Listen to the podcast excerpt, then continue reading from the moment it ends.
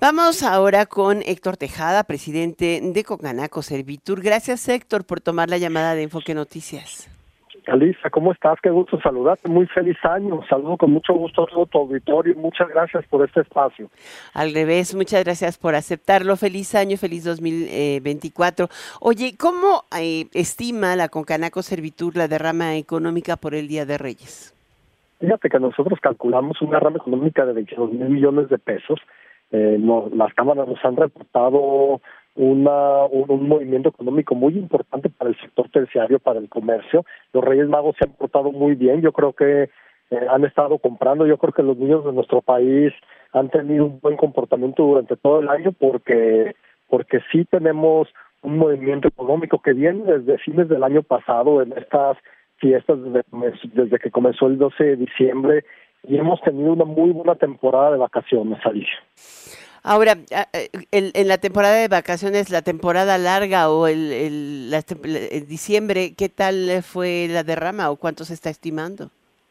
Fíjate que, fíjate que eh, esto, esto vamos a, a esperar al cierre de, al cierre de, de, de, la temporada. Vamos a, ya, ya cerramos el 6 de, el 6 de, enero, eh, específicamente el 7 se cierra ya la, la, la temporada de vacaciones. Entonces vamos a esperar para ver qué es lo que nos reportan las cámaras, cómo cerró, pero hasta ahorita nos han reportado eh, en, la, en esa temporada vacacional los, los destinos de México, algunos al 100% en ocupación, otros al 90, 80%. Hoy también los destinos que no son o que no eran tan concurridos en el país, en el centro del país, han tenido una muy buena ocupación, los pueblos mágicos, eh, las ciudades al interior del país, ahora con, con los medios de comunicación, muchos de los destinos se dan a conocer y los mexicanos y también los extranjeros tienen muchísimo más posibilidades de viajar por todo el país, incluso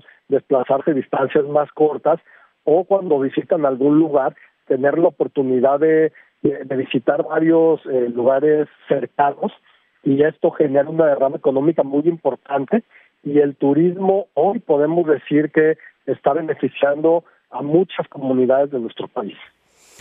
Pero creo que esos tres datos han sido contundentes. Muchísimas gracias, Héctor Tejada, presidente con Canaco Servitur, por estar con nosotros en Enfoque Noticias y darnos estas cifras, porque nos hacen prever un año 2024, pues, o al menos estos primeros meses positivos, ¿no? Mira, Alicia, tenemos eh, factores importantes en el país que vienen desde el año pasado y comenzamos con, con muy buenos datos. En primer lugar, el aumento del salario mínimo. Eh, las personas que menos tienen ganarán un 20% más. Esto generará que tendrán 20% más para obtener productos, para obtener servicios, y esto llega directamente a nuestro sector, al sector del comercio, al sector del servicio, incluso al sector del turismo, y esto trae un crecimiento económico importante para nosotros. La cantidad de remesas también que hemos recibido, hemos recibido eh, por parte de eh, de, nuestros compatriotas y también por parte de la de las de las exportaciones que tenemos en nuestro país también han generado una una pues una cantidad una una derrama económica muy importante. Entonces todos estos características que ahorita tenemos generan unas condiciones económicas muy buenas para el sector Alicia pues muy buenas para el sector comercio, pero muy buenas también para el país. Gracias, Héctor Tejada, presidente de Cuncanaco Servitur, por esta charla aquí en Enfoque Noticias. Hoy 5 de enero, Día de Reyes. Buena derrama económica.